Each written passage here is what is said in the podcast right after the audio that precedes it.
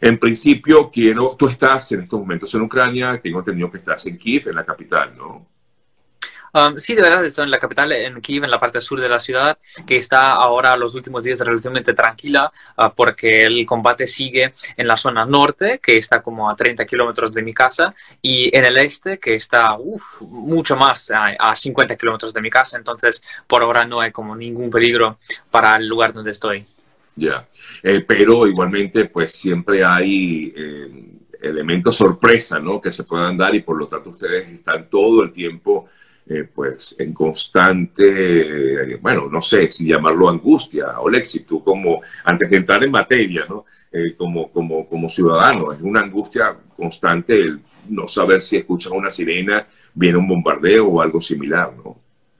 Um, sí, claro, eso pasa a menudo, aunque los últimos días eran bastante tranquilos, pero um, a pesar de eso, uh, de cualquier manera escuchamos sirenas, escuchamos a veces las explosiones, unos más cerca, otros más lejos, pero eso sigue, eso sentimos, ¿sí? Um, por ejemplo, mis amigos de otros barrios dicen que en su barrio sí hay más bombardeos o más uh, tiroteos, entonces sí, eso es posible sentir y cada día tenemos varias sirenas. Uh, bueno, no a todas reaccionamos de forma muy pánica porque cuando escuchamos una sirena eso significa que en las zona de aquí en general hay como un peligro, sí, de un ataque aéreo, pero si no escuchamos las explosiones, por ejemplo, no siempre vamos al sótano porque es bastante difícil y nos cansamos rápidamente de correr todo el tiempo ah, por ahí. Y si escuchamos las explosiones, bueno, es, es una señal muy clara que hay que esconderse. Claro, claro, claro. Olexi, ¿qué expectativas hay eh, luego de lo que fue esta reunión? Que había muchas, muchas expectativas con lo que sería la reunión entre los ministros de Asuntos Exteriores de Ucrania y Rusia. Dimos ya como decisión, mejor dicho, como resumen, que no hubo avances eh, en, esta eh, reunión. Pero Lavrov dijo que habría la posibilidad de una reunión Zelensky-Putin. ¿La ves factible? Bueno, hay que decir que en Ucrania en general no teníamos y no tenemos ninguna expectativas en cuanto a esto. Ah, lo mismo pasa con, por ejemplo, las negociaciones bilaterales en Belarus que tienen lugar, sí, que ya tuvimos las tres rondas, porque entendemos claro que las demandas de Rusia siguen las mismas y las condiciones que intentan imponer siguen también las mismas, que son inaceptables para Ucrania. Entonces, todo lo va a decidirse en el campo de la batalla, lamentablemente. Ah, un encuentro posible entre Zelensky y Putin, bueno, teóricamente sí, prácticamente tengo muchas dudas, porque um, Putin solamente va a aceptar como la capitulación uh, porque él, uh, él quiere parecer un emperador del siglo XVIII que conquistó su territorio, que reunió las tierras de Rusia, como él siempre eso decía y dice. Entonces, él, yo tengo muchas dudas de que él vaya a negociar como um, igual a igual, ¿sí? en el mismo nivel con Zelensky. Y al mismo tiempo, uh, su propaganda, él mismo decía siempre que uh, él es comediante, él es, no sé, drogadicto. Ellos decían muchas cosas. Y el emperador con un comediante, no, no es su nivel. Entonces, uh, teóricamente sí, prácticamente creo que no. Sí, eh, ahora eh, ha dicho en reiteradas ocasiones Zelensky que la única manera de acabar con esta situación, esta crisis, sería cuando se enfrente o cuando vea cara a cara a Putin. Bueno, posiblemente sí. Yo creo que Zelensky eh, de verdad tiene muchas esperanzas en ese encuentro y ellos se han visto ya como unas veces, sí, en, Francia, ah, en 2019, en 2020 yo creo también. Um, pero yo no tengo ninguna confianza en ese, en ese sentido porque ah, ellos no van a aceptar esas negociaciones. ¿Y, cómo crees entonces, Olexi, que pudiera acabar toda esta situación? ¿Cómo crees tú que se pudiera levantar, eh, si es que es de levantarse la invasión rusa a Ucrania eh, o esta acción militar como lo llaman los rusos? ¿Cómo crees tú que acabaría en todo caso esto? Porque se ve muy lejano eh, cuando no hay posibilidad de un verdadero diálogo. Bueno, ah, hay muchos factores que influyen a la situación y todo puede cambiarse de muchas maneras, pero como yo por ahora veo ah, el desarrollo de la situación es que la Federación Rusa no podrá uh, lanzar ninguna ofensiva efectiva, no podrá capturar ni Kharkiv, ni Kiev, ni Mykolaiv, las ciudades más grandes, más importantes que ahora están atacando. Posiblemente van a capturar Mariupol, que está sangriendo ya así con civiles sin uh, ya una semana sin agua, sin luz, sin gas, sin todo. Uh, pero en general ellos tienen muchos problemas y no tienen muchas reservas para lanzar nuevas ofensivas, reservas tanto de hombres como de municiones de diferentes tipos. Entonces, vamos a parar sus ofensivas, posiblemente que Ucrania va a contraatacar en unos destinos, ¿sí?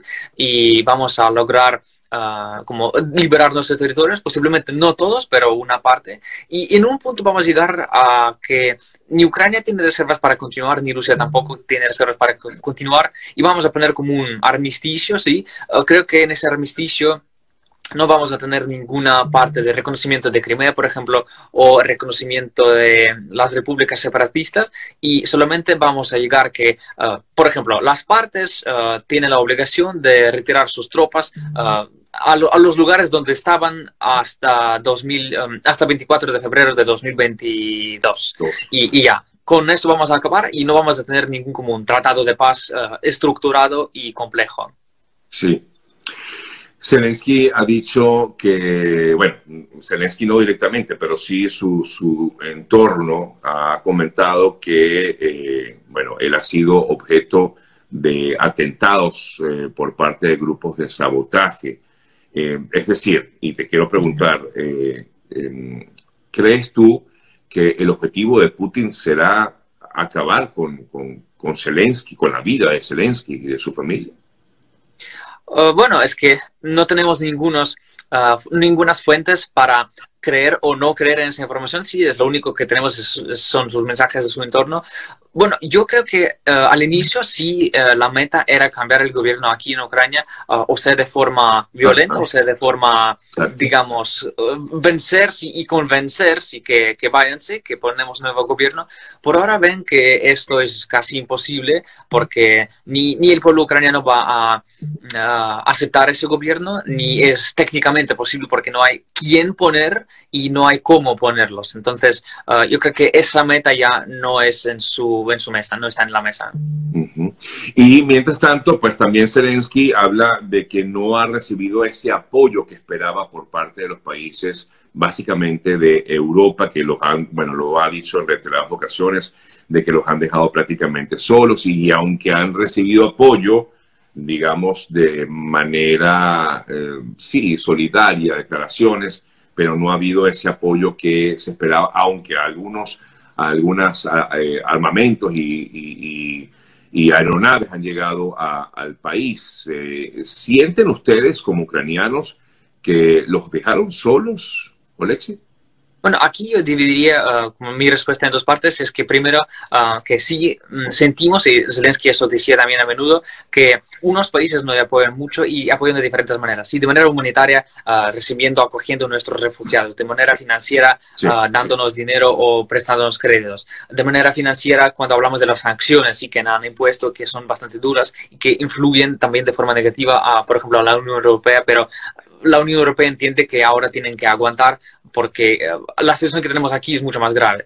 Uh, tanto de la forma militar, que por ejemplo uh, países bálticos, Polonia, Suecia, el Reino Unido, España, incluso Alemania, que no quería hacerlo, Japón, nos enviaron armas de diferente tipo o um, materiales militares que necesitamos ahora y por eso siempre agradecemos a nuestros socios, amigos, aliados. lo que como la segunda parte de donde no nos ayudaron es la parte con la aviación y con los sistemas antiaéreos, con los sistemas antimisiles, que necesitamos más de todo. Así que um, son cruciales ahora para nosotros para resistir y llevar esa resistencia de forma. Eh, y, y, mientras tanto, eh, ¿cómo se... Eh, Alexi, disculpa, mientras tanto, ¿cómo, ¿cómo se vive hoy eh, en Ucrania. Te hablo no solamente de lo que ya me comentabas hace rato acerca de esta situación tan terrible de lo que es vivir eh, con la posibilidad de un bombardeo o de un ataque, pero en el día a día, ¿cómo manejan ustedes eh, su, bueno, eso, su vida? ¿Cómo, cómo, lo, ¿Cómo la manejan? El poder adquirir productos, el abastecerse de ellos, el tener servicios. bueno, veo que tienen no hay problemas de ahora de internet, porque sé que tuvieron problemas en algún momento. ¿Cómo, cómo es eso, Alexi? Bueno, uh, hay mucha diferencia de, desde la zona hasta la zona. Por ejemplo, en la parte occidental, en Lviv, en Leópolis, uh, la situación está bien. Uh, siguen, por ejemplo, abiertos los restaurantes, la gente puede ir al trabajo, puede disfrutar de la vida de forma más o menos normal, sí. Yo estoy en Kiev como es la mitad del país, sí, y aquí la situación es un poco más um, grave, digamos. seguimos con los supermercados abiertos, podemos pagar con tarjeta, podemos recibir o comprar medicamentos o alimentos necesarios. sí, hay que esperar en la cola si hay que perder más de lo normal, si hablamos del tiempo, pero es posible y es posible, por ejemplo, funciona el transporte, podemos salir a la calle, podemos ir a cualquier lado, pero casi todos los establecimientos que no sean supermercados, que no sean farmacias, están cerrados.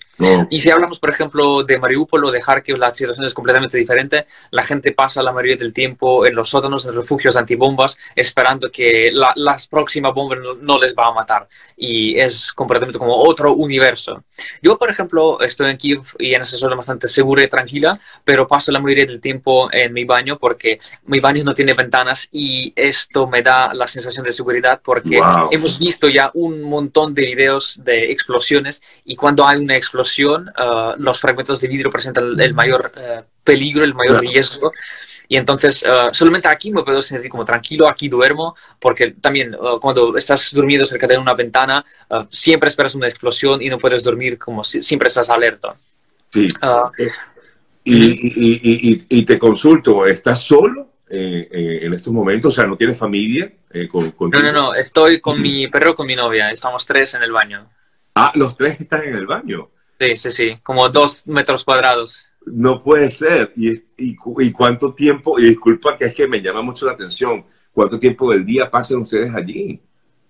Bueno, prácticamente todo el día. Salimos a la cocina para cocinar rápido y volvemos aquí para comer porque um, eh, quizá es un poco irracional, pero de verdad tenemos ese miedo de estar cerca de las ventanas. Esto es la parte de, como de la guerra que recibimos de nuestra psicología porque cuando ves, no sé, docenas de videos de esas destrucciones, entiendes que cuando llega un misil a tu patio, uh, si estás cerca de la ventana, estás muerto. Entonces, no se puede como relajarse de ninguna manera en otras habitaciones. Entonces, aquí dormimos, aquí comemos y solamente cocinamos en la cocina y ya. O sea, van, cocinan, regresan y, estás en constante, pues me imagino, eh, contacto con los demás a través de, de las redes y de las y de los diferentes servicios de, de, no sé, de, de mensajería, ¿no? Me imagino. Um, sí, es que ahora tenemos en Ucrania una broma que la forma de decir te quiero ha cambiado y la forma de decir te quiero ahora en Ucrania es decir cómo estás. Porque cuando una persona te envía uh, un mensaje que cómo estás en esos tiempos, uh, eso muestra que la, la, persona de verdad piensa en ti eh, y piensa cómo estás. Sí, nos enviamos cada, cada día como los mensajes ya, digamos, ¿estás bien? Sí, no, como más o menos, pues ponemos ya. Como básicamente como para saber si, si estás vivo, si, estás allí, Si, si tienes... wow, eh, qué, qué, fuerte, Olexi. De verdad que, bueno, eh, es que claro, uno, uno te siente cercano porque te tengo aquí, pero al final estás tan lejos y viviendo esta eh, absurda situación que para nada, pues nosotros em, pues deseamos, creo que nadie quiere esto. Por aquí te preguntan que cómo viven, de qué viven, cómo se no sé. Sí, lo que quería continuar es que ahora todo el mundo intenta hacer algo útil, sí, eh, todo el mundo intenta ser útil, porque, por ejemplo, ah, ya la mayoría, por ejemplo, de la gente que está aquí no trabaja porque sus oficinas se fueron o, por ejemplo, las, ah, las empresas se cerraron temporalmente. Entonces la gente piensa como, bueno, estoy en mi apartamento, tengo uh, dos piernas y dos manos, puedo hacer algo, ¿sí? Uh, una gente se inscribe en el ejército, pero, pero uh, por ahora al ejército solamente aceptan la gente que tiene experiencia militar o experiencia mm, del combate. Entonces, yo no tengo esa experiencia, no me aceptaron, ni mis amigos tampoco. Entonces, ¿cómo ayudamos a la gente, a la comunidad? Mm, distribuimos la comida, cocinamos la comida, ah, buscamos medicamentos, ah, comunicamos en todas las lenguas que conocemos con los medios de todo el mundo para que la gente sepa, o ayudamos a nuestros voluntarios, donamos el dinero, colectamos el dinero y todo el mundo intenta de ser útil. Esto es lo que veo en mis amigos, como en todos mis conocidos, que hacen algo para ayudar a todos. Eh, normalmente, ¿a qué te dedicas, eh, Olexi? Eh, eres analista, pero te dedicas a, dar clases. Sí, como es la segunda parte de mi trabajo, yo doy clases de español y bueno, ahora con mis alumnos, ya que mis alumnos están en Ucrania, unos están en el ejército, otros están refugiándose, terceros están en refugios antibombas. Bueno, obviamente no podemos llevar clases, entonces intento hacer lo que puedo hacerlo mejor, hablar español y contar qué, qué está aquí hablando de, español, hay, hay personas eh, eh, de origen, o había por lo menos, eh, sabíamos de muchas personas de origen latino que estaban en, en Ucrania, permanecen allí, ¿estás al tanto de ello? Bueno, unas personas sí yo conozco que son latinos, que son mis amigos o mis conocidos que están aquí. Ah, yo he comunicado con unos medios de comunicación de Venezuela. Ellos han dicho que, por ejemplo, en Kiev ahora siguen como cinco venezolanos, lo que me han dicho, posiblemente más. Yo, yo no estoy seguro, pero esto es que hemos conocido. Yo creo que la mayoría salió y la mayoría de mis amigos, por ejemplo, ellos salieron porque no son ciudadanos ucranianos, podían salir y salieron. Bueno, intento completamente su decisión porque quieren estar a salvo. Y, tú no has pensado en salir, me imagino que pasó por tu mente, ¿no? Salir del país. Bueno, aquí hay como dos partes. Primera es la parte técnica. Yo no puedo salir porque aquí tenemos la, la movilización general y entonces eh, los hombres de 18 a 60 años no pueden salir porque mm, de forma teórica tienen que estar en el ejército, porque de forma práctica no les, no les aceptan el ejército porque no tienen experiencia y al mismo tiempo no los dejan salir. Bueno, son las leyes. No, está bien, claro. Ah, la segunda parte es que yo personalmente soy de Crimea, de la parte sur de Ucrania, que ya está ocupada desde 2014, y yo una vez ya perdí como mi patria, mi ciudad, mi casa, y yo no quiero hacerlo otra vez, porque entiendo que ah, no van a parar ni en Kharkiv, ni en Mariupol, ni en Kiev, y si ahora no resistimos, vamos a perder el país. Entonces, ah, sigo aquí y estoy listo para cualquier como desarrollo de la situación. Sí, sí, sí. Eh, te consultan aquí, hay mucha, eh, porque claro, recuerda que pues yo me dirijo a mucho público que habla español y te preguntan que dónde aprendiste español, porque es eh, perfecto, hablas incluso muy rápido y, y te preguntan, ¿lo aprendiste dónde en España? No, no, no, es que un minuto del, anuncio, en Crimea teníamos solamente la única escuela que enseñaba español y yo estudiaba ahí en esa escuela en Crimea y después como uh, finalicé mis estudios yo mismo sin profesores en la universidad porque yo originalmente mi carrera es de historiador. Mm, historiador. Sí. Ya, ya. Wow, qué, qué interesante tu vida, Olexi. Y, y bueno, nada, nosotros te deseamos mucho eh, ánimo, eh, un fuerte abrazo, bien solidario, de verdad que es muy difícil estar en tus zapatos, no me lo imagino. Eh, y, bueno, que Dios te bendiga, hermano, y gracias por, por permitirme conocer un poco más acerca de, de esto, de, de, tu vida y por supuesto haber escuchado también tu análisis acerca de lo que se vive hoy en Ucrania. Eh, esperamos que, bueno, que ojalá pronto salgan de esta situación y, y, bueno, puedan salir adelante, que sé que va a ser así. ¿Tienen ustedes esa esperanza, Olexi, no? Sí, en general el pueblo ucraniano tiene mucha esperanza de eh, que salgamos de este conflicto de forma, digamos, exitosa, que vamos a resistir. 92% de la gente, eh, es la última encuesta que yo he visto, cree que vamos a, bueno, no ganar la guerra, pero mm, pero resistir en esa guerra, sí, que vamos a, liberar nuestros territorios que están temporalmente ocupados. Uh, a mí me gustaría decir muchas gracias por la invitación y yo quería invitarles a todos los uh, oyentes y espectadores de esa transmisión que participen en una actuación social muy importante. Es que yo he visto por parte, por ejemplo, de la Embajada de Rusia en España, los comentarios que ellos, por ejemplo, no matan a los civiles o no destruyen los objetos civiles y les invito a uh, enviar los mensajes o las imágenes a todas las embajadas de Rusia, uh, sean en cualquier país, uh, hispanohablante o no, uh, en directo en Facebook o en Instagram los mensajes que ellos están haciendo, porque si ellos están tan ciegos sí, y, sigan diciendo esa propaganda para que sepan la verdad de lo que están haciendo. Es un apoyo a Ucrania muy importante. Bueno, claro, y eso es lo que intentamos hacer, sobre todo quienes trabajamos en esto como comunicadores porque es impresionante, eh, Olexi, por ejemplo, lo que ocurrió ayer en Mariupol, donde fue este bombardeo en este hospital, y ellos afirman que, de hecho, lo comentaba esta mañana abriendo el programa, ellos afirman que supuestamente había lo que ellos llaman nacionales ucranianos que habían eh, ya sacado a la gente y que luego fue que bombardearon. Y luego vemos imágenes donde se observa inclusive a personas, a mujeres embarazadas y eh, eh, a niños que resultaron heridos de, esta, de este hecho. Y esto justamente no lo muestran cuando, bueno, porque es difícil también, ¿no? el poder mostrar esto, pero, pero hay que mostrarlo porque efectivamente sí han han, bombardeado a civiles y sobre todo a un hospital. Esto ya sí, es una locura completa. Total, totalmente. Olexi, gracias. ¿Ok? Gracias por tu tiempo. Dios te bendiga. Aquí preguntan que cómo podemos colaborar contigo. Bueno, tú decías que podemos colaborar difundiendo ese tipo de informaciones, enviándolas a la embajada, a las embajadas rusas de, de los países donde estamos. Y bueno, no sé si necesitan algún tipo de colaboración directa de parte nuestra, de, de todos quienes estamos aquí. Y en mi página en Instagram, siempre en mis uh, stories, publico como diferentes maneras como pueden apoyar a Ucrania o desea uh, salir a las calles protestando en sus ciudades donde están ustedes o, por ejemplo, enviando donaciones o colectando una ayuda humanitaria. Uh, y como sigan la página y van a ver cómo, cómo hacerlo, qué pueden hacer y cómo y cuándo y dónde. Así es. Gracias, Alexi. Fuerte abrazo. Dios te bendiga.